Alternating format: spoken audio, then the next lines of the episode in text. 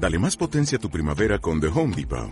Obtén una potencia similar a la de la gasolina para podar, recortar y soplar con el sistema OnePlus de 18 voltios de Ryobi desde solo 89 dólares. Potencia para podar un tercio de un acre con una carga. Potencia para recortar el césped que dura hasta dos horas. Y fuerza de soplado de 110 millas por hora. Todo con una batería intercambiable.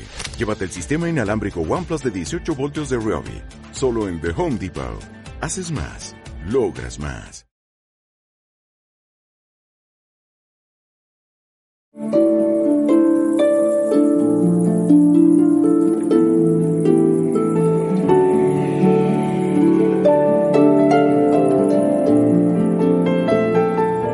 El Verbo y el Caos. Coloquios radiofónicos sobre la creación según la Biblia. Una alternativa al Big Bang con el teólogo y maestro bíblico José Luis Gómez Panete.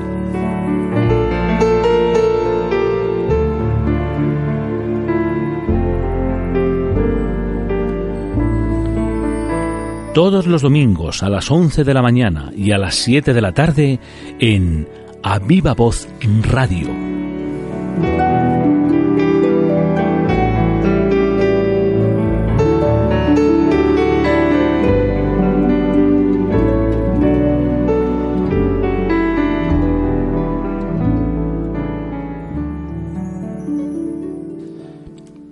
Buenos días amigos. Estamos un domingo más con ustedes en el programa El Verbo y el Caos. Como todos los domingos, tengo conmigo a María Torromocha. Hola Ceti, ¿qué tal? Buenos días, Pedro.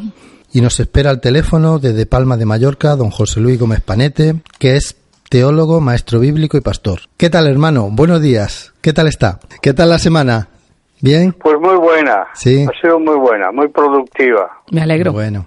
Estoy escribiendo sobre este tema. Ah, Qué maravilla. Tengo unas ganas. Desde que me dijo que va a sacar un libro sobre este tema, tengo ganas ya de que lo termine. ¿Y qué, qué parte del Génesis quiere abarcar en el libro? Voy a abarcar solamente hasta, hasta el diluvio. Ajá. Voy desde el Zohu al otro Bahu que se formó con Noé. Ah, vale, vale. Muy bien, muy bien. Muy bueno, bien. solamente llevamos 10 programas y no llevamos ni la mitad del libro que pretende escribir. O sea que Sí, sí, el libro sí. va a ser extenso y seguramente va a ser una maravilla. Bueno, bueno, nosotros estamos deseando. Ya tiene aquí dos, Dos fans. dos fans y dos compradores, vamos. Vosotros me estáis ayudando mucho. No, Bueno, se hace lo que se puede. Sin usted esto no sería posible. No, no, no. Toda la riqueza que ha sacado usted, bueno, yo me hubiera acabado el Génesis en, en una en una sentada, pero veo que no. ¿Qué va? Sí, pero si yo soy un pobrecito, soy un nefis, un indigente. Ah, bueno, ahí todo, somos todos. todo lo recibo. Soy como uno que está pidiendo limosna y Dios me da de vez en cuando algo y lo comparto con vosotros. Bueno, bueno, ya Nos alegramos. estamos aprendiendo. Nos eso. alegramos de que, de que el Señor comparta con usted porque podemos compartirlo no solo nosotros, sino con todos Claro. los oyentes y la Claro. verdad es que es una bendición. Nosotros nunca pondremos copyright a esto. Nunca. Ujú. Que lo copie todo el mundo que quiera, Efectivamente. fenomenal. Sí, sí, sí. efectivamente. sin pagar. El Señor hizo la creación sin copyright, nosotros no somos Claro. para ponerse. Ya está súper pagado todo. Sí, sí, sí. Bueno, vamos a comenzar, si le parece. Eh, leo el texto que teníamos para hoy y hace el resumen de la semana pasada. Sí, tú lees el texto y después yo hago un resumen y luego Pedro, que es el moderator, nos cierra en el coloquio, ¿vale? Vale, Perfecto. vale. Recordamos a nuestros oyentes que estamos por Génesis capítulo 2 y vamos a leer del versículo 15 al versículo 22. Tomó pues Yahvé Dios al hombre y lo puso en el huerto de Edén, para que lo labrara y lo guardase.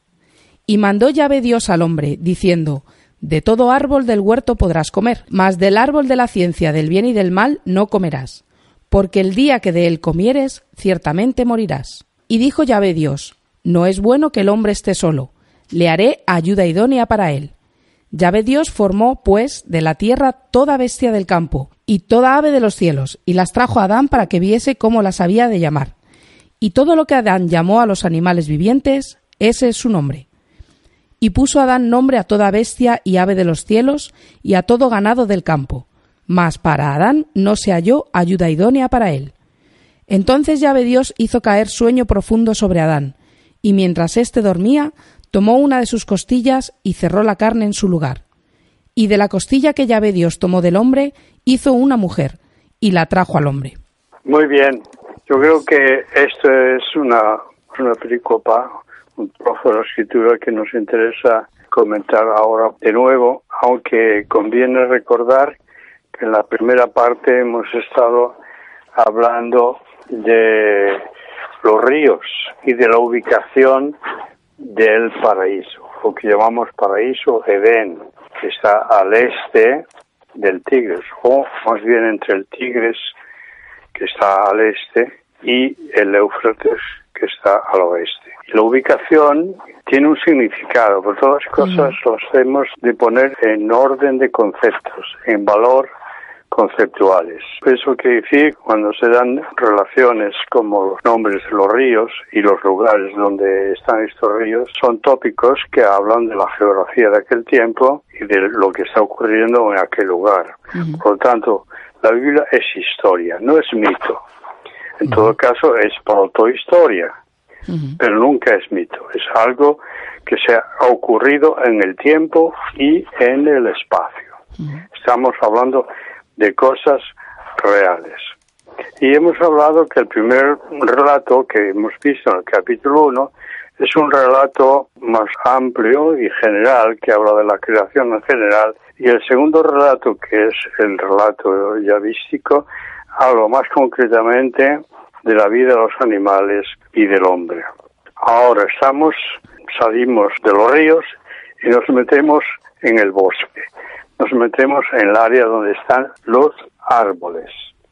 Entonces estábamos ya la vez pasada hablando algo acerca de los árboles. Hablamos de lo que es un árbol, es una metáfora en este caso, el árbol del conocimiento, del bien y del mal, y del árbol de la vida. Y hemos hablado de lo que es una metáfora. Una metáfora es un signo, una figura retórica, gramatical, que recoge un contenido de conceptos que tenemos que desarrollar. Por eso, nosotros lo que estamos haciendo aquí es pensar la Biblia. Nosotros no estamos dictando doctrina ni haciendo teología, sino que estamos pensando con el texto delante, pensamos la Biblia. Y lo pensamos con conciencia autónoma es decir, con nuestra propia conciencia, porque nadie tiene la conciencia de nadie. Dios ha dado a cada uno una conciencia y esta conciencia es la que, al ser autónoma, al ser dada a cada uno personalmente, es autónoma de la del otro. Por lo tanto, todo el mundo debe acercarse a la escritura pensándola, cogiendo el texto, yendo más allá del texto el contexto, lo que le precede, lo que le sigue y profundizando en todas las formas verbales que aquí aparecen. Así que vemos cómo a veces si nosotros seguimos las metáforas nos encontramos en conceptos que es lo que en el fondo supone la revelación de cosas trascendentales que Dios quiere revelar. Hasta aquí. Ahora vosotros tal vez si queréis hacer una pregunta acerca de lo que hemos hablado que tal vez no ha quedado claro es vuestro tiempo. Moderator que... Yo creo que quedó más o menos claro lo que estuvimos viendo. Yo empezaría ya, tengo ya una pregunta, pero ya sería del versículo 18, ¿no? Cuando dice ve Dios que no es bueno que el hombre esté solo, le haré ayuda idónea para él. Entonces mi pregunta es, entiendo por este texto que Dios considera que la soledad del hombre no es buena, entonces, ¿de dónde salen tantas doctrinas o ideas religiosas, por ejemplo, acerca del celibato y la supuesta teoría de que dedicarse en exclusiva a Dios es algo que le agrada a Dios. Por ejemplo, la dedicación de las monjas o, en la Iglesia Católica los sacerdotes. Sí, bueno, permite que haga un retroceso, algo que me interesa remarcar antes de seguir adelante. En cuanto a los árboles, entonces ellos eran la limitación que el hombre tenía dentro del paraíso o dentro del Edén. Había, digamos, los árboles que marcaban el territorio existencial que le diferenciaba entre Dios y el hombre. Es decir, el hombre ha sido creado a la imagen y semejanza de Dios desde el punto de vista cualitativo, había una gran diferencia. El hombre era un ser viviente, pero no era un ser inmortal y tenía sus limitaciones Y entonces él tenía que tener la información de esas limitaciones. Y dentro de esas limitaciones está lo que ahora tú vas a mencionar en cuanto a la soledad. Una de las cosas que, que Dios pensamos que no tienes la soledad. Por eso Dios vive consigo mismo en una pluralidad y por eso no hay problemas en este lado. Pero en la parte humana se percibe esta soledad como una de las eh, limitaciones, es decir, una de las cosas en las cuales el hombre no se encuentra a gusto. Y luego seguiremos hablando acerca de la pregunta sobre la, soledad voluntaria, que es otro tema que tú ya has abierto aquí, Pedro. Entonces, la cuestión es ser Dios o ser como Dios. Es decir, la promesa o lo que se dice aquí es que Dios hizo al hombre conforme a su imagen y a su imagen. La referencia del hombre siempre es Dios. Lo que tiene el hombre lo ha recibido de Dios y por lo tanto se ha referido siempre a Dios a los orígenes de su vida, a los orígenes de su conciencia, de su razón, de su inteligencia, de su voluntad y de su libertad, que ahora tiene que empezar a ejercerlas. Bueno, ¿cuánto tiempo ha vivido el hombre en esta situación? No lo sabemos, pero lo que sí sabemos es que se dio, se dio cuenta, de alguna manera, se dio cuenta que el hombre no era del todo feliz, que algo le faltaba. Y entonces es en donde empieza la historia de la búsqueda de una compañera. Si me permite retroceder también un poco, eh, el tema que ha comentado de la limitación en el árbol, como si no lo he entendido mal, una señal de limitación de Dios eh, al hombre, no me ha quedado claro ese concepto. ¿El árbol en el huerto realmente limitaba los dominios del hombre? ¿Estaba previsto como una limitación para el hombre para que no saliera del huerto o lo he entendido yo en, otro sentido? Bueno, estamos dentro de la metáfora. Dentro de la metáfora existe el hecho de que allí había dos árboles que hablan de algo abstracto, que es el bien y el mal y la vida. Entonces, dentro de esa metáfora, el hombre eh, tiene esas dos referencias. Él no es el autor de la vida, él sabía que la ciencia del bien y del mal eh, no es de su competencia, está allí, puede disfrutar de ella, pero tiene sus limitaciones y la limitación está el otro árbol. Pero de los dos puede comer en un principio. Esto es lo que en la mente de Adán tenía que entrar. Es decir, la vida no la tengo yo de una manera autónoma, sino recibida de una manera dotada. Por lo tanto, dependo del que me ha dado esto. En este sentido son las limitaciones, porque el cómo es la limitación. Él no es Dios, es como Dios. Lo entiendo. Que en el fondo eh, si quitas el cómo, es el origen del engaño del adversario de Dios. En el cómo está la limitación. Ser Dios es lo que se proponía. Ser Dios o mantenerse, ser como Dios, sin ser Dios. Y aquí es donde está el diálogo entre el adversario y el mismo hombre. Sí, es un pequeño matiz, pero que realmente la importancia que tuvo fue tremenda, ¿no? es una cuestión de, digamos, trascendental, porque estamos aquí hablando de lo óntico del hombre y lo óntico de Dios. El Dios tiene una existencia que no lo comparte con el hombre. Ahora, que cualidades de Dios, como son estas cinco, las otorgue Dios al hombre, esto es de lo que se trata aquí. Eh, otra duda que me surgía esta semana en cuanto a, bueno, una duda es más un, pensamiento que tenía. Eh, a mí siempre me han enseñado, por manera tradicional, que el primer pacto que hace Dios con el hombre fue en el diluvio, cuando retira las aguas y pone como señal el arco iris. Pero realmente yo aquí, cuando Dios le plantea al hombre le pone la limitación, la prohibición de poder eh, comer del árbol de la ciencia del bien y del mal. Yo también veo, veo casi más un primer pacto aquí con el hombre y como señal el árbol de la vida, el propio árbol, ¿no? ¿Tendría algún sentido este, este pensamiento? O, Yo creo que sí, que es una forma de pactar cómo va a vivir el hombre y si va a seguir las normas que Dios le ha dado o no las va a seguir. Aquí al hombre se le está no éticamente hablando, sugiriendo que él tenía que autolimitarse o autodominarse, controlarse. Es decir, él no tenía ninguna imposición, ninguna prohibición. Había una información de que si él tomaba de ese árbol iba a suceder algo. Entonces eh, le está orientando a Adán a asumir ese, límite. Lo tiene que asumir. Sí, le pasa un poco la responsabilidad de, de, esa obediencia. Claro, porque en el fondo podía tomar de los dos árboles, del primero y del segundo.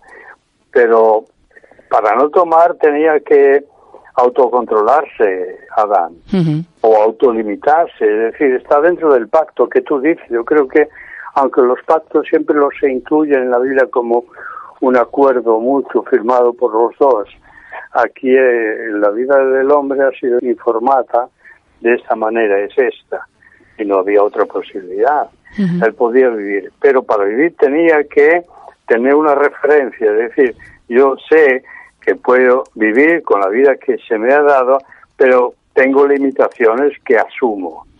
O yo mismo me controlo para no pasar de estas eh, limitaciones que se me dan. Por eso aquí es donde eh, el problema viene, la gran pregunta, ¿de dónde procede el mal? Pues entonces hay muchos que al hablar del mal dicen, pues Dios es el autor del mal, porque es el que ha puesto estas limitaciones. No sé cómo lo veis vosotros. Creo que cuando hablamos en el capítulo primero, uno de los temas que tratamos fue este, si la caída de Lucifer hubiera sido anterior. Creo que nos comentó algo de esto, de que podría ser que la caída de Lucifer fuera anterior y cuando venimos a este punto en el que el hombre puede decidir por el árbol del bien y del mal, ahí ya estaba, el mal digamos ya estaba, ¿no? ese mal en la caída de Lucifer ya existía, porque si no hubiera existido, Lucifer no hubiera hecho lo que hizo, ¿no? Entiendo yo. Sí.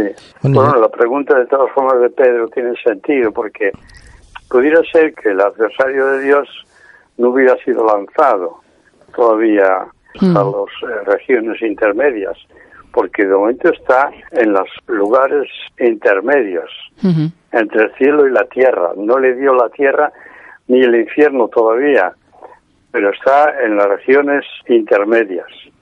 En la Edad Media, cuando se construían catedrales, los cañones que dejaban de la lluvia el agua de los tejados de las catedrales eran monstruos. Y esos monstruos representaban justamente esa idea de que el, el mal no estaba en la tierra, pero tampoco estaba en el cielo de donde había sido echado.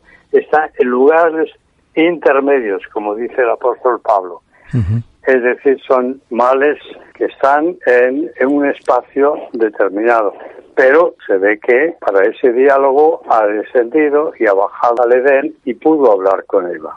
Esto es más o menos una idea que esta idea piensa que ya ha caído de su posición de dominio en el cielo, ha sido degradado a otro espacio y que eso ya ocurrió antes de la creación del mundo. Si volvemos a su pregunta del bien y del mal, estoy, estoy pensando, realmente yo no encuentro, por lo que hemos leído, que haya un momento en el que realmente se crea el bien y el mal, porque si nos volvemos a los primeros versículos que hablábamos hace programas, Dios vio que era bueno si Dios tuvo que ver que era bueno, es que el mal también era una posibilidad, también era una posibilidad que fuera malo o que no fuera bueno. Entonces realmente este concepto no se crea en el momento que Dios se separa del hombre, sino que ya existía. Lo que pasa es que la Biblia puede que no nos hable de esa creación o que realmente no fuera una creación, sino que existiera desde siempre. ¿Pudiera ser? Claro, explícitamente no se dice ni se señala ni hay ningún registro bíblico que hable de un tiempo que ha sido creado el mal. Por eso no podemos creer en esto, porque esa creación no aparece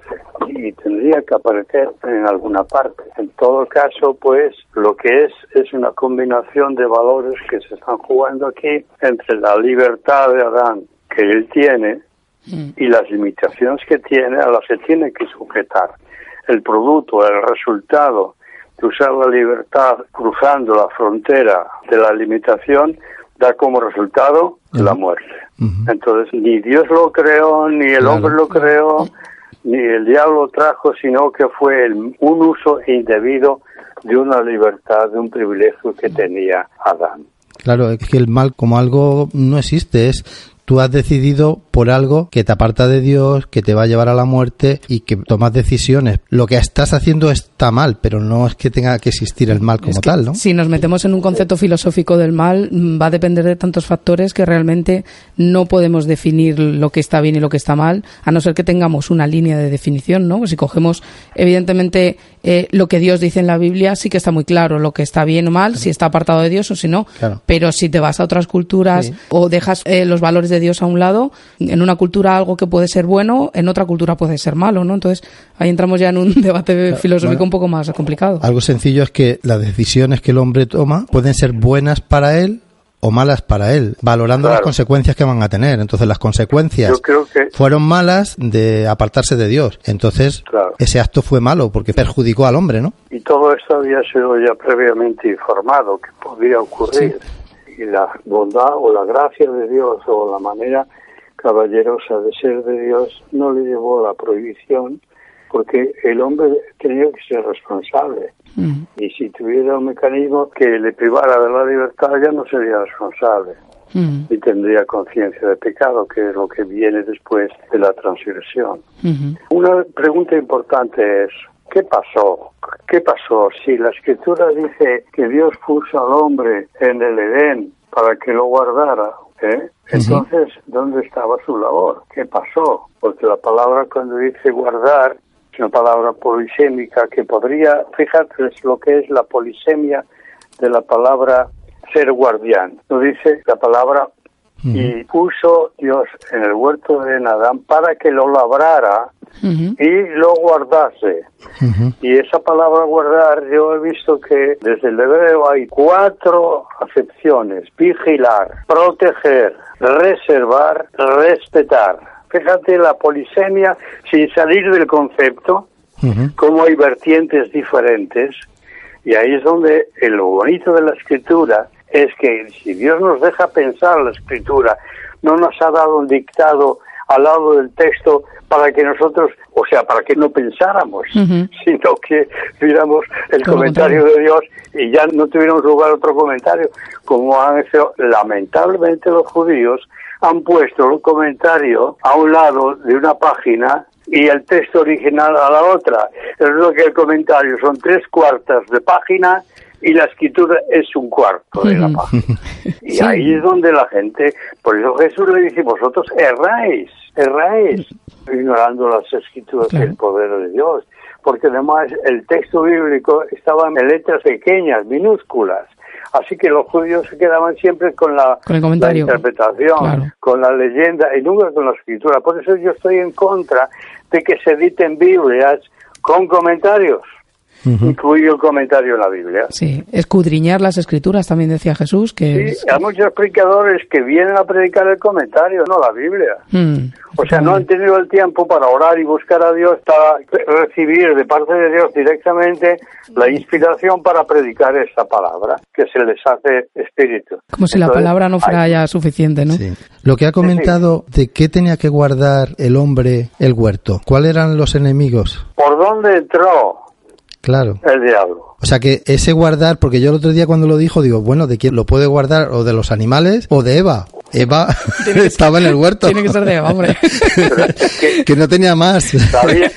Pero claro, ahora que vemos a, a la serpiente... No sabía el Señor que había otro personaje. Claro, claro que lo sabía.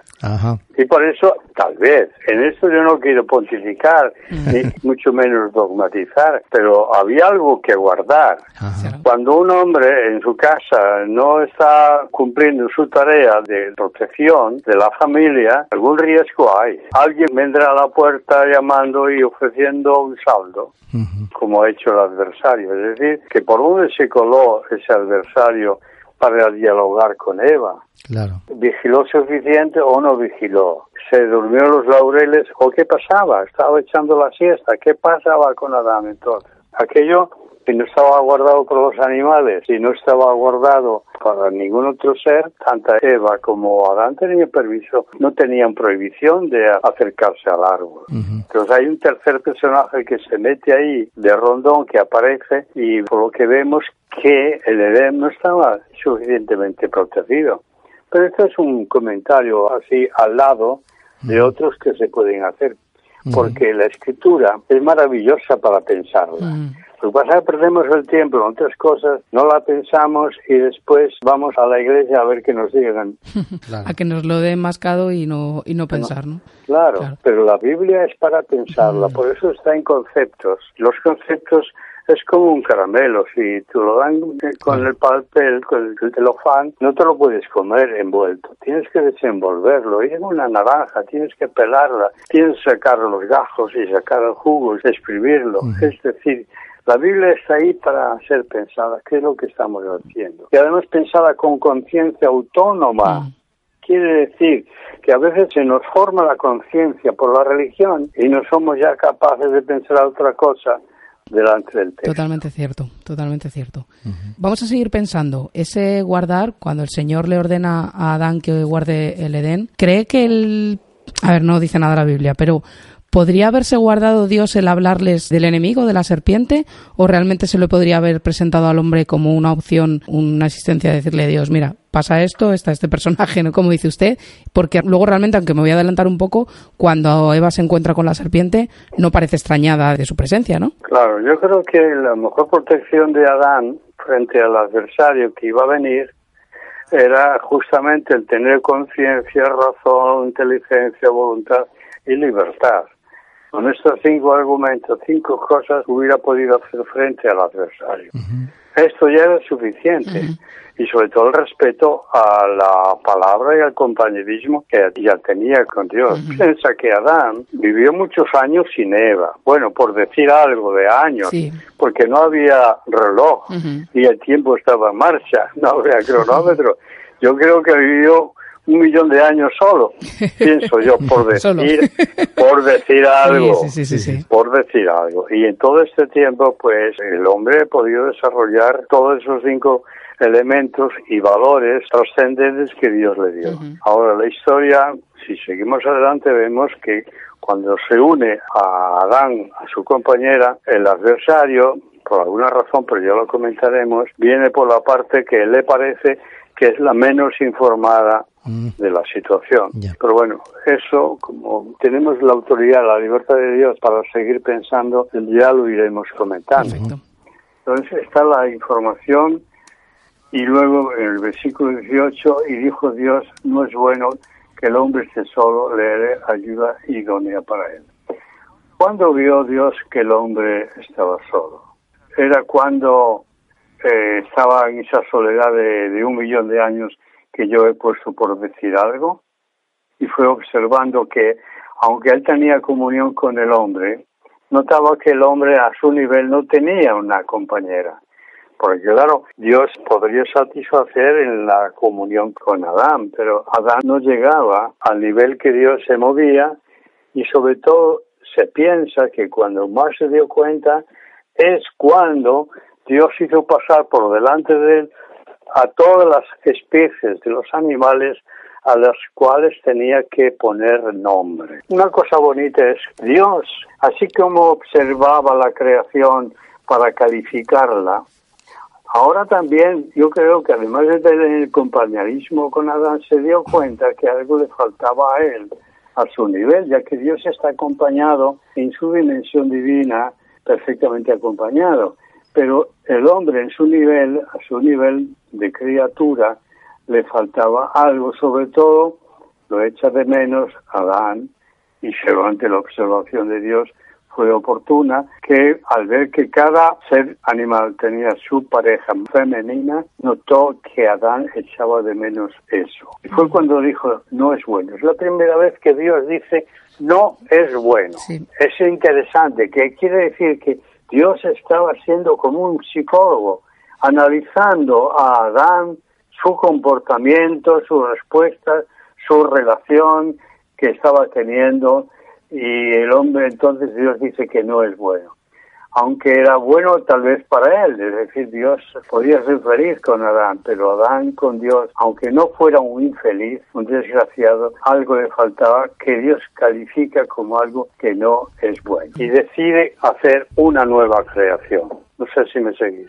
Sí, sí, perfectamente. Sí, sí. ¿Tenéis preguntas? ¿Por qué, qué significa en este texto ayuda idónea? Porque cuando Dios está pensando en, hacerle la compañera, eh, ayuda idónea a mí me viene a la cabeza algo más práctico, no más lo que ha comentado, ponerle nombre a los animales, guardar el Edén, pero realmente tiene un sentido mucho más profundo que solo eso, ¿no? Y eh, Pedro, ¿qué te viene a la cabeza? Estaba pensando primero, lo que me estaba comentando me chocaba un poco en el sentido de que, de que Dios tuviera que llegar al punto de ver, digamos, ese millón de años con el hombre para ser consciente de que necesitaba, que el hombre necesitaba una compañera. Entiendo que Dios, igual que al crear los animales, pensaba en la reproducción, cómo se iban a reproducir, cómo iban a llenar la tierra, me cuesta entender que fuera algo que se diera cuenta a posteriori, ¿no? Es lo que no acababa de entender. Bueno, a posteriori entonces no hay ni anteriores ni posteriores, porque hay una inmediatez tremenda entre el hombre y Dios y fue un instante que se dio cuenta es como cuando tú te buscas, quieres buscar algo en el bolsillo, en el otro bolsillo, en el otro. Y entonces Adán se comportó así, algo buscaba que no encontraba y Dios dijo, ¿qué te pasa? claro, yo entiendo que sería más, que es más una forma de expresarlo, ¿no? Una forma de expresar la preocupación de Dios porque el hombre tuviera una compañera. Claro, y sobre todo Dios está pendiente de Adán, es una de las mm, cosas importantes. La amistad y la relación era, digamos, real entre Dios y el hombre, porque si no Dios no se hubiera dado cuenta. Aunque como tú dices, es que Dios, aquí tenemos un texto antropomórfico. Mm, claro. Y también tenemos textos que son historias fundacionales. Y se está argumentando y se está formando, difundiendo aquí lo que es la prehistoria del hombre antes de la caída y no hay más remedio que recurrir a imágenes y a símbolos y a metáforas porque si no no se puede hablar. Y en este caso pues yo creo que Dios vio seguramente que Adán no estaba satisfecho del todo. En ese aspecto sí que yo estaba pensando que si eh, el hecho de que creara la mujer no fue también una decisión que toma Dios, no porque el estado inicial o original cuando crea a Adán no fuera completo ni perfecto, sino quizá por la respuesta que podía haber dado el hombre a esa situación. Por ejemplo, cuando Dios le dice al pueblo de Israel que él sería su rey, Dios mismo y no necesitarían un rey como las demás naciones. Pero en vista de que el pueblo no está satisfecho con esa relación con Dios, de tenerle como rey y autoridad sobre ellos, él decide ponerle un rey. Yo creo que, ciñéndome en la escritura, cuando Dios dice no es bueno, es que lo observó.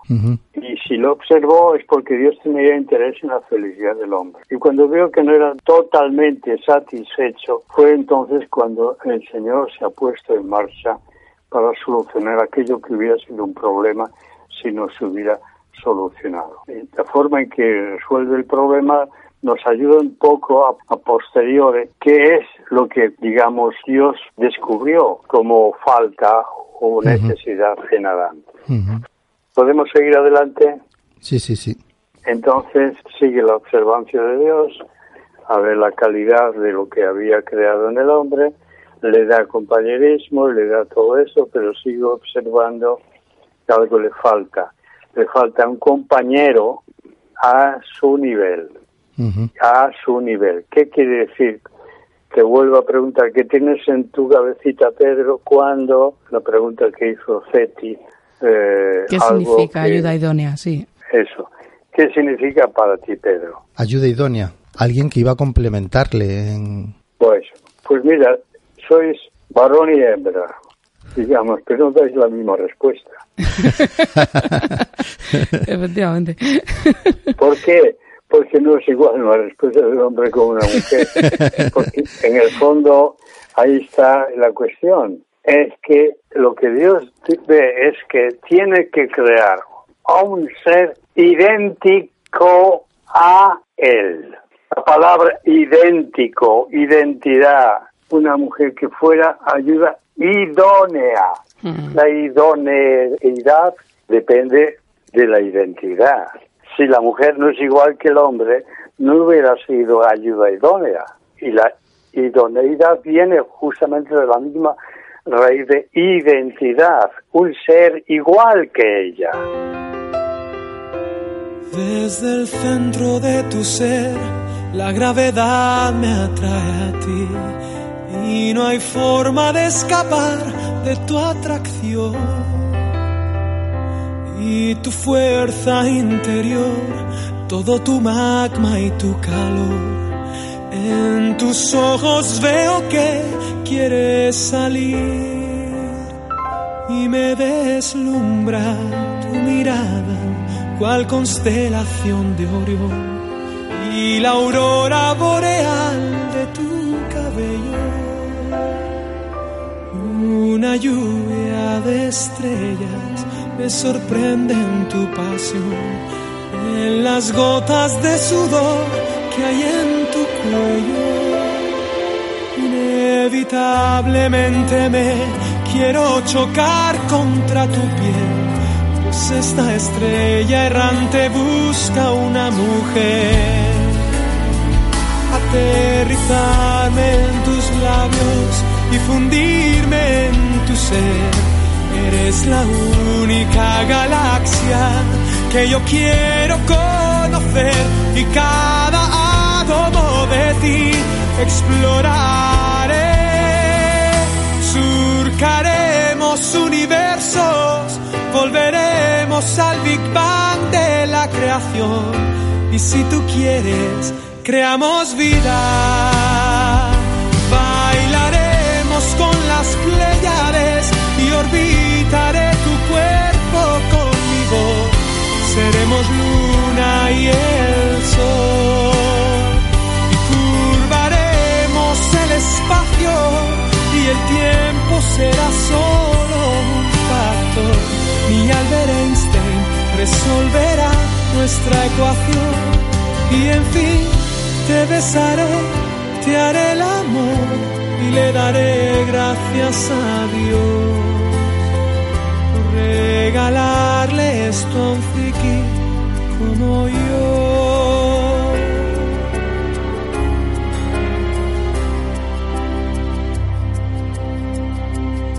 dijo Dios, sea la luz, y de repente fuiste tú, mi lumbrera y el planeta en el que habito. Y en tu abrazo, sin disfraces, paz y aceptación, el oxígeno que tanto necesito. Y perdido en el espacio, escuché tu corazón, las señales desde el pulsar de tu pecho. Cruzaría todo el cosmos por tener la sensación de partículas que estallan en tus besos.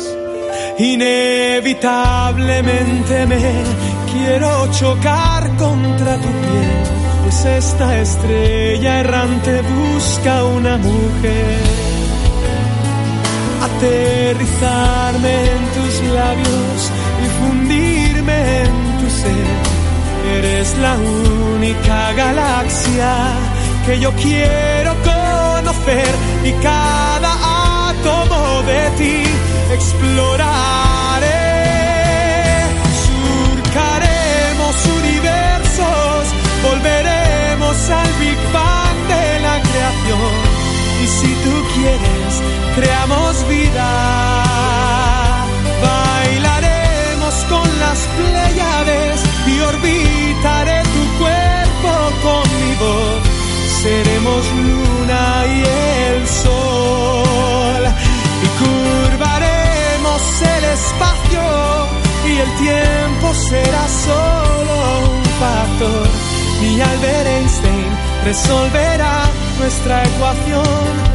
Y en fin te besaré, te haré el amor y le daré gracias a Dios regalarle esto a un friki como yo.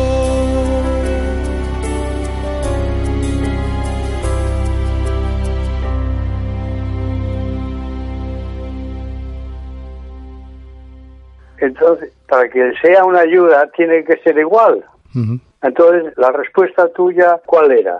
Claro, ayuda igual hacia la mujer igual que al hombre, pero como ha comentado usted, no respondemos de la misma manera. O sea, realmente esta igualdad en muchos casos no se, no se cumple, ¿no? Claro, porque las expectativas son distintas y porque además ocurrió lo que ocurrió después. Entonces eran menos iguales todavía. Hmm. Pero para empezar, Dios quería un ser igual, que encajara perfectamente en el hombre, que tuviera la misma identidad, la misma manera de ser. El ser de la mujer tenía que ser igual al hombre. ¿Pero por qué? No por un sentido igualitario, como se Como lo entendemos nosotros, ahora. ¿no? Mm. Sí, sí. No, no, porque si no, no hubiera sido idónea. Para ser idónea tenía que ser igual. O sea, igual quiere decir que tenía que tener conciencia, razón, inteligencia, voluntad y libertad.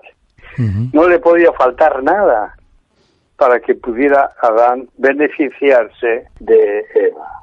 No sé si me seguís. Sí, perfectamente. Ser también una criatura a imagen y semejanza de Dios, exactamente igual, con los mismos Eso dones. Mm. Es eh, que tenía todas las mismas cualidades que había tenido Adán, aunque fue creada en un segundo acto creacional. Ujú. Dios tomó de Adán para crear a Eva, formar a Eva. ¿Y qué decías? ¿Cuál es la respuesta tuya, Pedro? Sí, un ser que le complementara, ¿no? Pues tampoco. Pues Dios no ha hecho a la mujer complemento del hombre. Es decir, cuando hablamos de complemento, digamos, tenemos un Complemento mutuo, eh, fabuloso. mutuo, Ah, bueno, Complemento ya lo has mutuo, eh. mejorado. Eso es distinto. Claro, no. Ya lo has mejorado. Pero ninguna mujer se ve como complemento del hombre. No, no, no, no. ninguna no. mujer se puede sentir bien siendo complemento. ¿Verdad que no, Feti? Verdad, totalmente verdad. No lo decía en ese sentido, decía que No, ya lo sé. Te conozco, Se está, Pedro. se está empezando Vale, a sudar, Pedro, ya. Está Porque- dentro del no, pero es del verdad que, ¿eh? sí, sí, sí, por supuesto que estoy, Sí, estoy sí. de broma. Pero es verdad que basado no solo en esta forma de creación de la mujer eh, de manera literal como lo toman algunos, sino incluso en otros versículos de la Biblia que hablan, la gente lo saca fuera de contexto, se ha dogmatizado mucho acerca de la inferioridad de la mujer frente al hombre, ¿no? Claro, por eso yo con la Biblia en la mano tengo que decir la Biblia no es machista, aunque los que la han interpretado que han sido los judíos los primeros lo han interpretado en clave de machismo. Sí.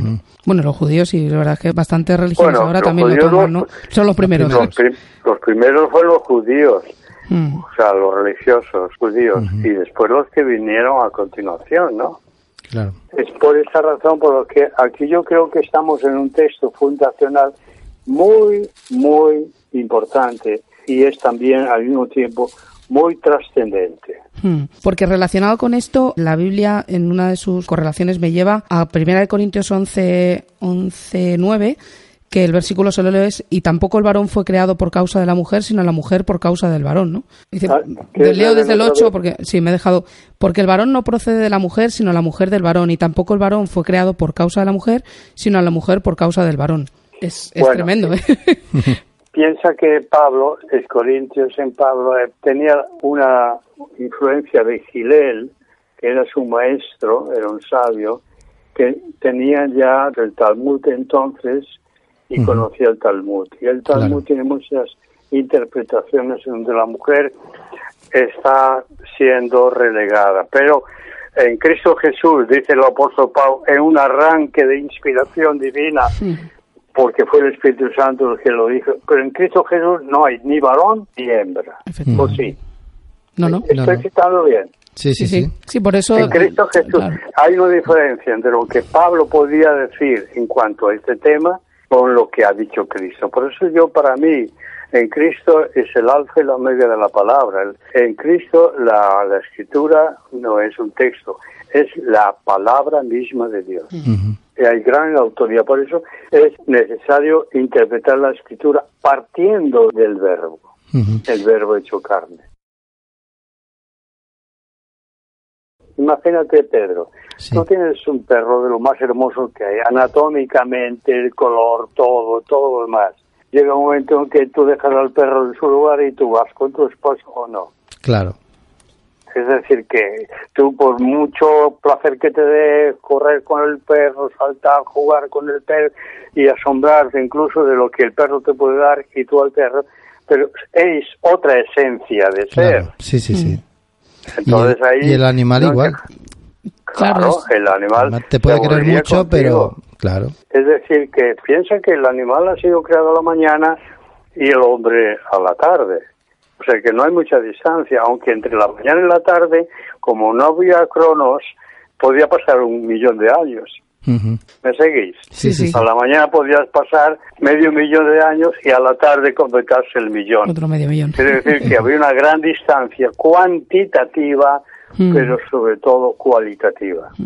Además hay que tener en cuenta también que criaturas en un nivel más bajo que Adán eh, ya había, porque realmente todas las bestias del campo a los que él ejerce su soberanía dándoles nombre, como nos dice en el versículo 19 y 20, esas criaturas ya existían, o sea que tampoco tenía sentido que Dios como ayuda le pusiera una criatura que estuviera también a otro nivel que él, ¿no? Sería un error, si me permitís la palabra, por parte de Dios, que no solucionaría el problema de la soledad del hombre. Pues lo interesante es lo siguiente, que el capítulo 19, inmediatamente después de hacer esta reflexión, Yahvé le haré ayuda idónea para él. Lo primero que hace Yahvé es hacer pasar delante de Adán Y ponerlo a todas las trabajar. clases de animales. A todas No, las no. mascotas, ¿no? A ver si alguna de mascota la que... tierra toda bestia del campo y todos los cielos y las trajo a Adán para que viese como los había de llamar y todo lo que Adán llamó a los animales vivientes. Ese es su nombre. Mm. ¿Qué hizo Dios con eso? Probó a ver si A ver si encontraba identificaba, probó a ver si se identificaba a nivel de amistad con Adán y Adán con los animales. Ujú. Y claro, Y no. Adán fue muy listo. Mm. Adán fue muy listo. Esperaba una segunda oportunidad. Es Adán no decir, sabía aquí- que iba, a que iba a crear a la mujer, pero ya la tenía, la tenía de alguna manera en mente. Bueno, eh, pero de todas formas, Adán hizo lo que se le pidió. Sí. Y Dios hizo que pasara toda una manifestación de animales, una gran cabalgata de animales delante de él y les fue poniendo nombre. Y es muy interesante porque la primera vez que sepamos habla el hombre, habla con los animales. Mm, Y se dice que el hebreo es el idioma más antiguo de la humanidad, porque es el primero que se fue hablado por Adán. Y aquí empieza a hablar y a ejercer la inteligencia, porque no se puede hablar si no se usa la inteligencia, la capacidad. Claro. Y casi su hablar era gutural, por eso el hebreo todos son guturales. no hay vocales. Es sí. igual que Mm. los perros o los animales no tienen vocales, solo tienen guturales. No saben hablar, coordinar el aliento, el aire con la lengua y la fonación. Es muy interesante porque esto pasó mucho tiempo hasta que Adán terminó de dar nombre a los animales Claro, con todos los animales y, que habría. y eran pues, nombres onomatopéyicos. Onomatopéyicos quiere decir que eran nombres que le venían a la cabeza tan pronto lo veía. Lo que le venía a la cabeza era el nombre de ese animal. ¿eh? Y si veía una serpiente, dice, ¡qué largo! Ese era el nombre de la serpiente. es como los niños pequeños, ¿no? Que cuando... ¡Uh, qué enorme! Ese era el nombre del elefante. A mí me hace ilusión porque es el primer biólogo de la historia que tenemos reflejado y me, me siento identificada, ¿no? Poniéndole el No, nombre a todos los a animales. Es que además, además se cree que en el fondo los animales empezaron a hablar como oyeron hablar Adán, Ujú. sin vocales, con culturales. En este caso yo pienso que aquí eh, Dios está siendo, como no podía ser menos, muy sabio, porque no le dijo a Adán, ahí te va eso, y le da la pantera más hermosa de todas las panteras que había, para que se arreglara con ella y, y fuera su compañera. Eso no ha hecho Dios. Él espera que el hombre tome una decisión y decida y pueda también hacer una selección desde el punto de vista anímico, desde el punto de vista también, digamos, empático, qué es lo que él estaba necesitando. Porque ya sabéis que a muchas personas que viven solas se les recomienda un perrito para romper la soledad. Y esa no es la solución. Pero Dios no hizo esto. Dios estaba esperando que el hombre respondiera. Sabe Dios lo que necesitamos. Sin embargo, no nos da lo que Él piensa que necesitamos, sino lo que nosotros tenemos de por necesidad. No sé si me explico. Sí, perfectamente. Ha, comentado, perdóname Pedro, es que me interesa porque ha comentado un poco casi de pasada una cosa que yo no había caído y ahora eh, me he dado cuenta que es verdad que es la primera vez que Adán hace una acción de motu propio. Hasta ahora todos los verbos se referían a que Dios hacía algo, formó, creó, habló, pero es la primera vez que Adán llamó, o sea, se refiere ese verbo a otra persona, es la primera vez que vemos a Adán en acción por así decirlo, ¿no? Al hombre ejerciendo su autoridad, su responsabilidad o, haciendo una acción. Además, ejerciendo autoridad, porque dar nombre es tomar autoridad. Y más que autoridad, apropiarse, hacer propio, identificarse hmm. con aquello que está viendo. Y Adán, aunque les puso nombre, no se identificó totalmente. Los nombres eran onomatopélicos. Quiere decir que era lo que le venía según lo que veía a la cabeza según lo que veía. Aquí eh, Dios está haciendo de psicólogo y está esperando que Adán hable por su propia boquita y exprese lo que lleva dentro, lo que quiere, lo que necesita. Entonces, ¿usted cree que el hecho de que Dios le traiga a los animales a Adán para ponerle nombre realmente es un acto para ver cómo solucionar el problema de la soledad del hombre? Sí, yo creo que era para que él ejerciera la autoridad el ejercicio de la autoridad significa poner nombre, aunque no se pudo apropiar, les puso nombre, pero no se identificó con los animales. Hay una diferencia. Eh, hay que tener mucho cuidado porque hay religiones que admiten la zoofilia y, digamos, hasta un extremo increíble. Pero no son el consuelo para el hombre. Mm, no, son la respuesta. No es la respuesta de Dios para el hombre. Por eso, cualquier perversión de cualquier tipo, el animalismo, de verdad, es, es, brutal. Pero a veces el hombre, pues como pasa en ciertas religiones, cuando el hombre está solo, admiten las ciertas religiones que el hombre se consuele con alguna animal femenino.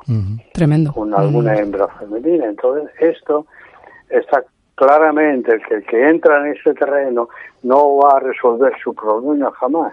No sé si me sigue. Sí, sí, sí. al final la conclusión en el versículo 20 es que no halló ayuda idónea para él. Es decir, después de todo este esfuerzo, porque en el fondo Dios le hizo trabajar a Adán. Le dijo, a ver, a ver, ¿cómo haríamos con nuestro hijo también? Nosotros que tenemos un nivel superior a nuestro hijo, aunque seamos humanos como nuestros hijos, estamos observando a ver qué juguete le va mejor al niño o por qué se decide el niño más que otro. Entonces estamos observándolo y Dios estaba observando como un padre observa al hijo a ver con qué se siente feliz este ser. Y entonces más el pero, el más o el pero, aquí habría que poner más pero que más, no se halló. Quiere decir, no se halló, ayudó idónea para él. Quiere decir que se buscó, pero no se halló. ¿Y quién buscó? Pues yo creo que lo buscaba Adán y lo buscaba Dios también. El versículo 19 dice, formó pues de la tierra todas veces como si hubiera empezado a crear Dios las bestias. Sí, eso me llamó la atención. Las bestias ya estaban en el capítulo 1 y ahora las que hizo es las trajo y las caminar y pasar por delante de Adán para que ejecutar esta preferencia o de selección o ejercicio de identificación. 20. Puso Adán nombre a toda bestia y ave de los cielos y a todo ganado del campo, más para Adán no se halló ayuda idónea para él. Es decir, se siguió sintiendo solo. Porque el plan era hallarle una ayuda idónea más nos ayuda, ayuda idónea para él. Segunda oportunidad, verso 21. Entonces Dios sigue actuando. Me hace pensar, ya que yo tengo que pensar en Dios aquí porque el texto está eso, pensar como si Dios fuera un hombre o un psicólogo, un psicoanalista, y tiene toda la intención de ayudarme, con toda la voluntad, pero baja conmigo, no me da las soluciones hechas. Yo creo que es un buen psicólogo, un buen maestro. Preguntaba a usted qué significaba para nosotros, para él.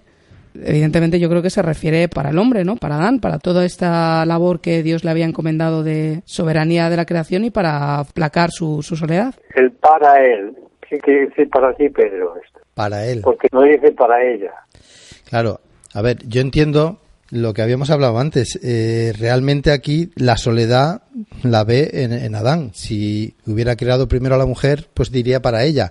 Realmente no, no podemos sacar conclusiones machistas de este texto porque realmente aquí lo único que tiene al hombre lo que demuestra este texto que Dios se preocupa por él y entonces habla en relación a él pero si fuera una mujer sería al contrario ¿no? Claro, está claro pero ¿qué significado podemos encontrar en esta frase ayuda para él. Dios quiere ayudar al hombre. Me está escribiendo Ceti. es una broma, hombre. es una broma, pero se lo voy a leer. para que vea. Me dice, si hubiera creado primero a la mujer, no habría seguido, no hubiera necesitado nada más. muy agudo. Muy agudo. Un chacarrillo, ¿no? Porque, porque además viene, viene La modestia sobra allí. ¿eh? Hombre, estamos hablando de machismo. Según los textos, tiene apoyo bíblico. Yo creo que la mujer tiene un plus. Tiene un plus. Claro. Eh, eh, entenderme bien, quiero no ser machista, pero eh, feminista no quiero ser tampoco, porque pero hay un plus. La mujer tiene un plus que no tiene el hombre y es que la ayuda de ella, ella va a ser una ayuda para él. Porque ella no lo necesita, ¿no? El problema lo tiene él. Mira, sí, es pues Oye, me lo voy a apuntar, ¿eh? no, no, pero tiene razón dentro del humor ¿no? que tenemos, pero, pero es verdad, el hombre es el que necesitaba esa ayuda y la mujer es la ayuda, ¿no? Ajá. Claro, pero ¿qué veis aquí? ¿No veis algo más? Pues al parecer no. bueno, pues os voy a abrir un poco los ojos. Sí, por favor. Que Dios no quiere que la mujer sea usada como una ayuda por el hombre. Es decir, yo me caso con esa mujer que es muy lista y guapa y me servirá para mi negocio, para mi familia y para ser la madre de mis hijos. Eso es falso, lógica y ontológicamente hablando. Es una ayuda para él, no para sus negocios, no para su sexo, no para lograr éxito en el negocio. Fíjate, estamos viendo que muchos hombres ven a la mujer, oh, con esa mujer, ya verás. Además de la madre de mis hijos, pues voy a voy a edificar todo un imperio, voy a edificar una iglesia, voy a ser una buena esposa de pastor, yo voy a usar, y usamos a las mujeres, y Dios no lo autoriza. Es ella la que es para nosotros, y para nadie más, ni para el negocio, ni para el mm. sexo, ni para el placer, sino para él. No sé si me entiendes. Sí, sí, sí, perfectamente. Perfectamente. Es decir, ¿eh? ojo, Dios dice ayuda para él. Es decir, yo me encontré con muchas personas que estaban usando a su mujer y cuando ya no le va a servir a la mujer para lo que ellos habían buscado, entonces divorciaban. Hmm. Pero el problema era él. Las mujeres, quienes pueden ministrar a los hombres, son las mujeres realmente. Yo recuerdo haber estado en reuniones en donde se ofendían cuando decimos las mujeres pueden ministrar a los hombres, sí o no. Sí, por supuesto. ¿Qué decís vosotros? Mm, sí.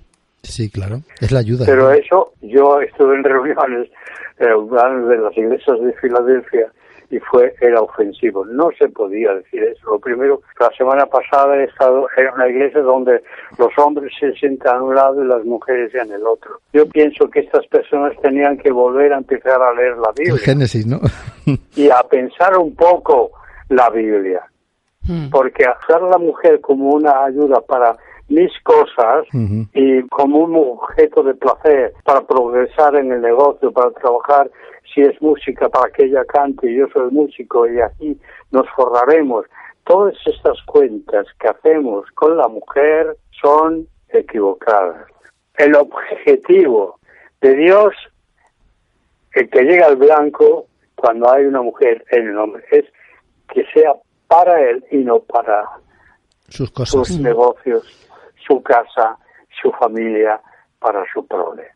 Esto es tremendo. Es mucho más profundo de lo que creemos, porque realmente muchos matrimonios o muchas relaciones eh, actuales de pareja se pueden reflejar en lo que usted está explicando, ¿no? El fallo del matrimonio, que un matrimonio no funcione, una relación de pareja no funcione, se basa en, en estas cosas, ¿no? Yo recuerdo cuando éramos jóvenes y estábamos en la iglesia y teníamos interés en prepararnos para servir al Señor, entonces buscamos la chica que fuera guapa, desde luego, y que supiera tocar el armonium, porque así ya podríamos usar en la iglesia. Podría participar ya en la alabanza. Ya tenéis música.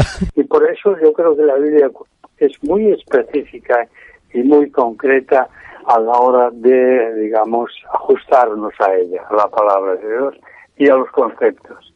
Dios hace pasar las cosas hasta que por fin se puede hallar la ayuda Mm. idónea para él. Entonces, verso 21. Mm.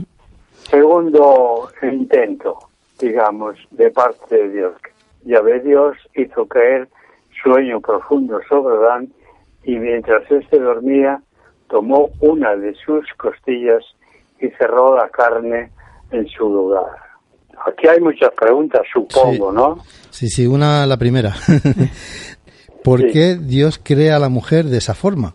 Podía haberla creado de, del, Igual que el hombre, ¿no? Del, del barro, del ¿no? O polvo. del polvo, de la tierra. Es una forma extraña que choca mucho de crear a la mujer. manera religiosa, espiritualista de responder sería, claro, como Dios sabe lo mejor, le da lo, lo mejor que Él quiere, pero lo mejor que Dios quiere es lo que, lo que más le conviene al hombre. Entonces es otro recurso de Dios. Al ver que lo de los animales no funcionó, seguramente Adán se habrá fatigado con eso, cansado y hartado, porque habrán pasado, no digo yo, la tira de tiempo, que no había entonces. Adán ahora ya queda descalificado como un ser para la búsqueda de compañera.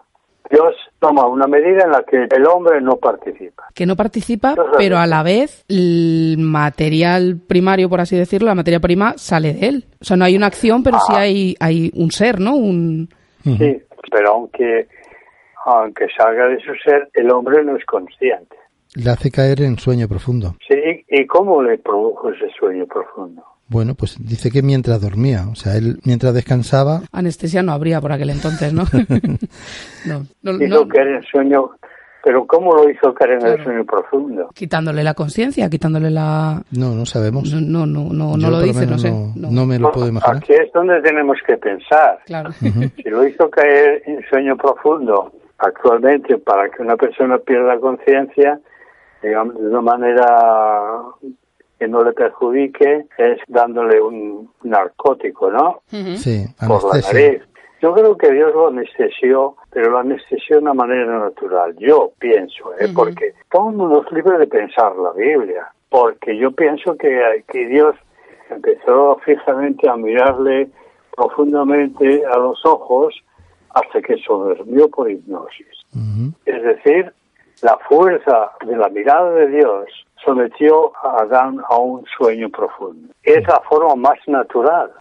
Y yo he tenido casos, he tenido que defender a la gente de esas sesiones de hipnosis, porque la hipnosis es que la fuerza mía, mi fuerza anímica y psíquica, la transmito por mi mirada, mirando fijamente a otro, que me mira al mismo tiempo fijamente a mí, y esa es la manera de transmitir mi inercia, mi fuerza, mi energía, mis pensamientos, mis sentimientos en otra persona, y quitarle y ponerle cosas que yo quiero. Y entonces esto cuando se hace de, de una manera médica, científica, porque eso es ciencia, puede coger el riesgo de que ese médico, ese psiquiatra, tenga problemas internos de psiquiatría o de moralidad y sin querer, digamos, le transmita a esa persona cosas de su interior en el interior de la persona. Y entonces esa persona sufra las consecuencias de una contaminación psíquica del médico. Yo me encontré con personas que yo tuve que decir, no vayas, ten paciencia, pide a Dios que te quite el tabaco, no vayas, es transmitir por una fuerza que yo tengo, transmitirlo al otro y sacarle de una situación de debilidad, Sea de un vicio, de lo que sea. Sí. ¿Entendéis? Sí, sí. Entonces, si esto, es igual que si un cirujano opera a otra persona sin esterilizar sus guantes en un quirófano aséptico, le transmite cualquier virus. Claro. Lo mismo pasa en psiquiatría. Aquí Dios, desde luego, si lo hizo así como usted dice, lo hizo con, con todo el control y sabiendo lo que hacía, ¿no? Y nada podría Claro. pasarle malo a- al hombre, está claro. No, entonces Dios pienso que hizo, miró al hombre fijamente, fuertemente, en una, en una relación de amistad, en una sesión de intimidad que podía tener con él mirándole a los ojos, lo hizo entrar en ese estado catatónico, es decir, de inercia total, en un sueño muy profundo, mientras él se dormía. Entonces, lo que se trataba es que el hombre eh, podía tener dolor. Quería decir que, aunque fuera el hombre, no había caído todavía en el pecado, ya había dolor, podía tener sentimiento del dolor. O el que recibió esta inspiración pensaba que Dios lo estaba anestesiando para que no tuviera dolor. Y esto tal vez sería una explicación del sueño profundo. Pero yo no creo que era para evitarle el dolor.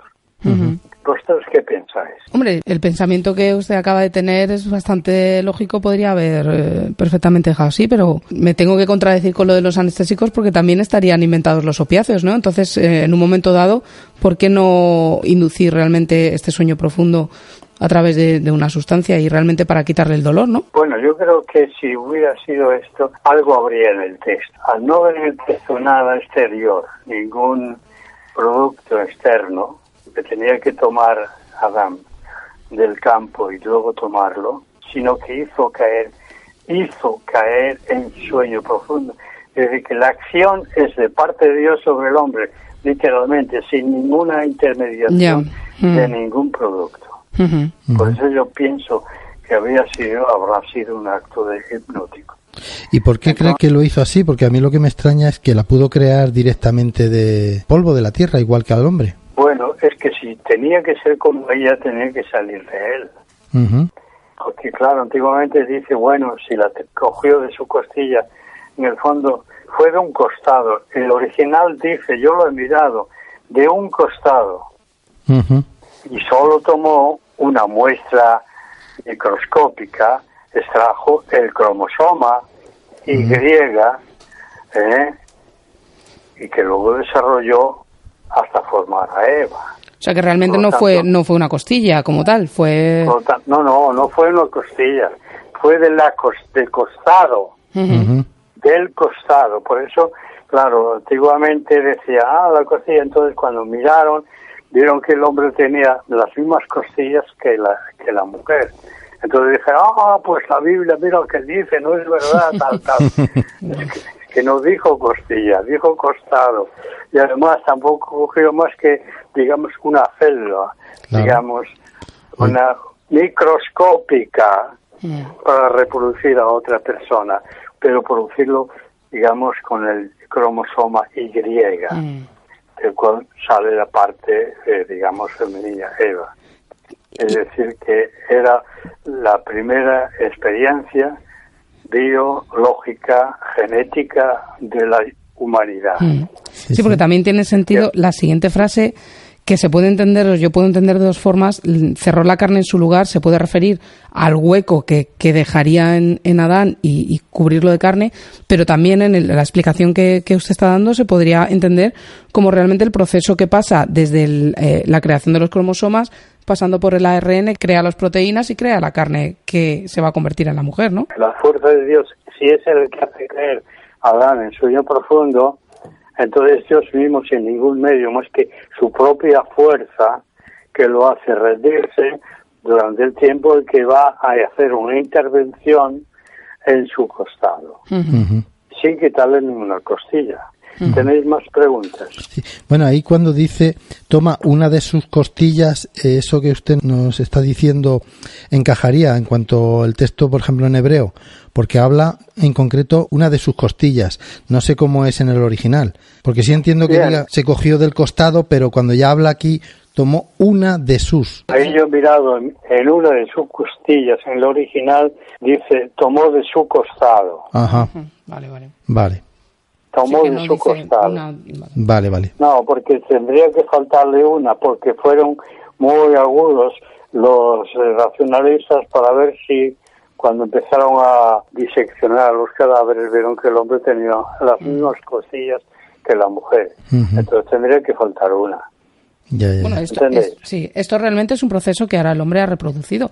Realmente tomando una célula, la famosa célula madre que reproducen, la oveja Dolly, por ejemplo, que es un clon, realmente el proceso es muy parecido. Es la clonación, sí, de a partir de células, no de... Eh, salvando la distancia, porque aquí no habla de una clonación, no habla de un ser genéticamente idéntico. aquí lo que llaman los científicos la EVA mitocondrial. Un mitocondria carga de energía a las células. Es decir, si la mujer no puede haber prole. Es que la mujer es clave. La parte energética de la célula es la mitocondria, efectivamente. Es una mm. mitocondria, sí. Entonces, aquí tienes un plus más de la mujer. No necesitamos ser feministas, mm. basta ser bíblicos, ¿no? Sí, somos la energía del hombre. Yo lo dejo ahí. El Red Bull del hombre. Hoy, hoy me voy contentísima a casa. Con la autoestima por, las nubes. Hombre, ¿eh? Dios me lo está mostrando en su palabra. ¿Qué más puedo pedir? Pero es curioso que ponen allá cuidadosamente cerrando la carne en su lugar, mm. haciendo todas las cosas bien. Es la intención antropomórfica habla de un Dios cuidadoso, de que Él nos opera, interviene en nosotros pero no nos hace daño. Es decir, nos mantiene en nuestra en nuestro ser. No nos quita nada de, nuestra dignidad ni de nuestra identidad. No sé si estáis ahí. estamos aquí perfectamente. Estamos. estamos, estamos. Vale. Y entonces de esa muestra que toma, podemos llamarla así, eh, Yahvé del hombre, dice que hizo una mujer y la trajo al hombre. Eso me gustaría dejarlo para la próxima vez. Ah, pues perfecto. Sí. Aquí hay que hay que tener un redoble de tambor y todo eso es muy emocionante porque eso es más importante, más que un triple salto mortal. Muy bien. Pero vamos.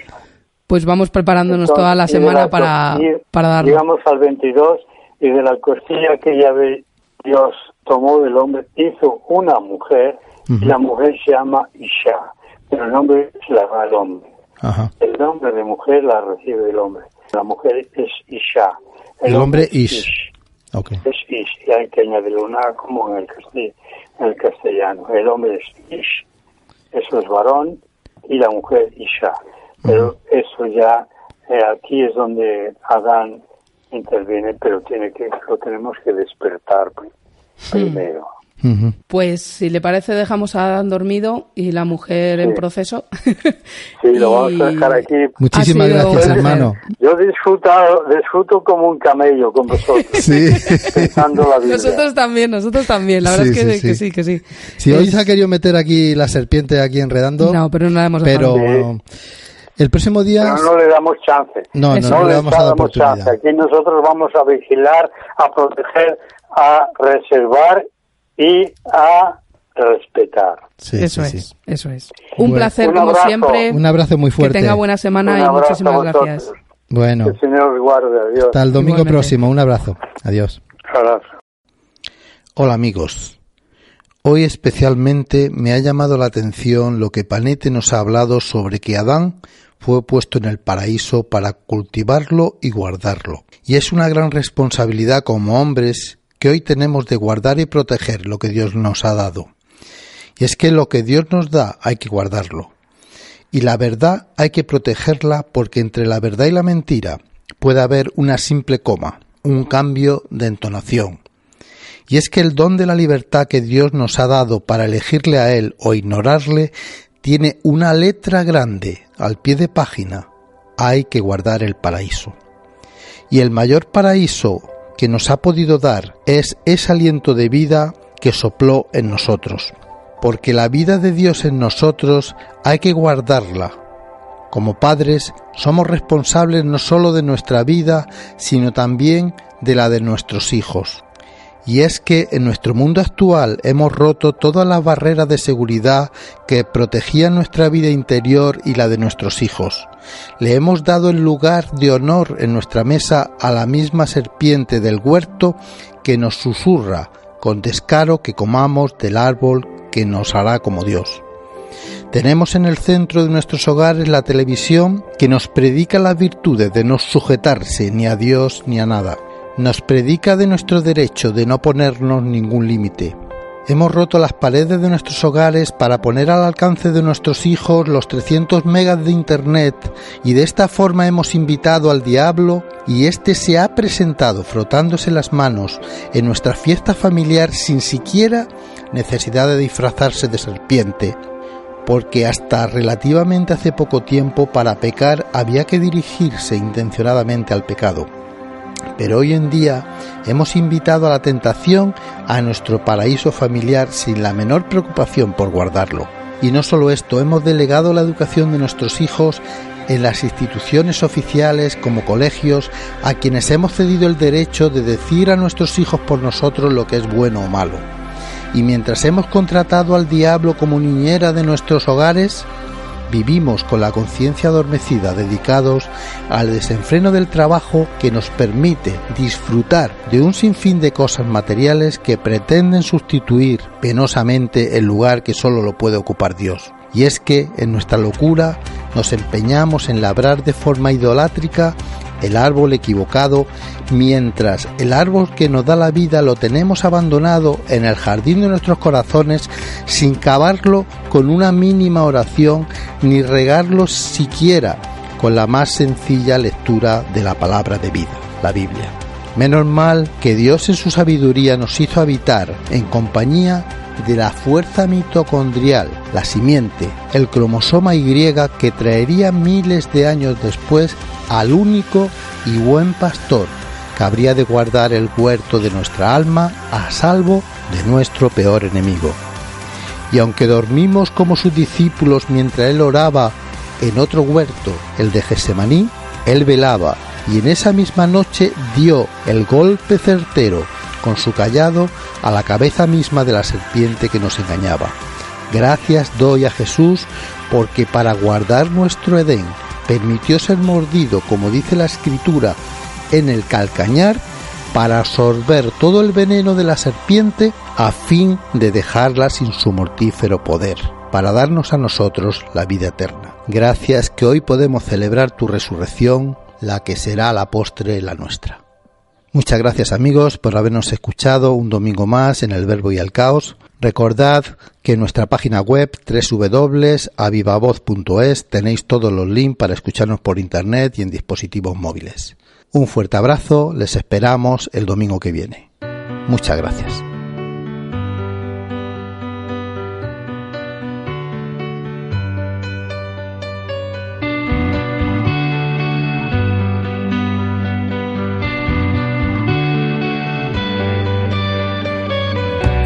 El brillo de mis ojos claridad, lo que a mi mente trae descanso y libertad. Guardo silencio y puedo oír en mi interior esas palabras que me dicen tú, yo soy solo tú. Solo tú. Eres el brillo de mis ojos, claridad que a mi mente trae descanso y libertad. Guardo silencio y puedo oír en mi interior esas palabras que me dicen tú, yo soy solo tú. Solo tú. Eres el agua que quita mi sed, que me refresca y me restaura otra vez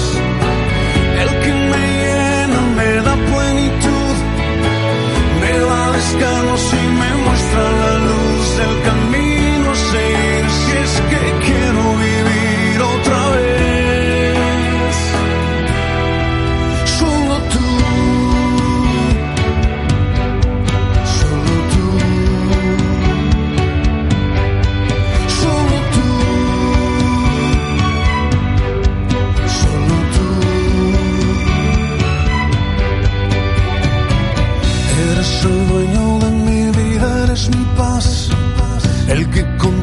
cada sueño, cada plan. Si me faltara, soy un barco sin timón, son tus palabras, mi compás, mi dirección, solo tú.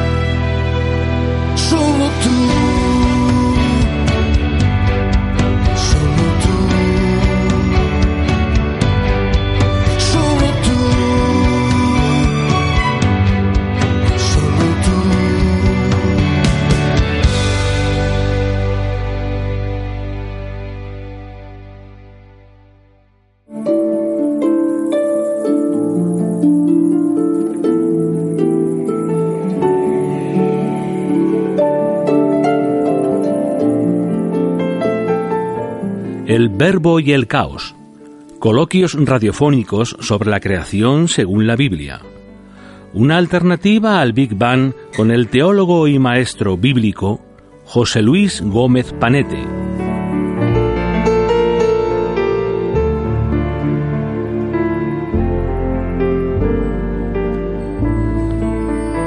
Todos los domingos a las 11 de la mañana y a las 7 de la tarde en a viva voz radio.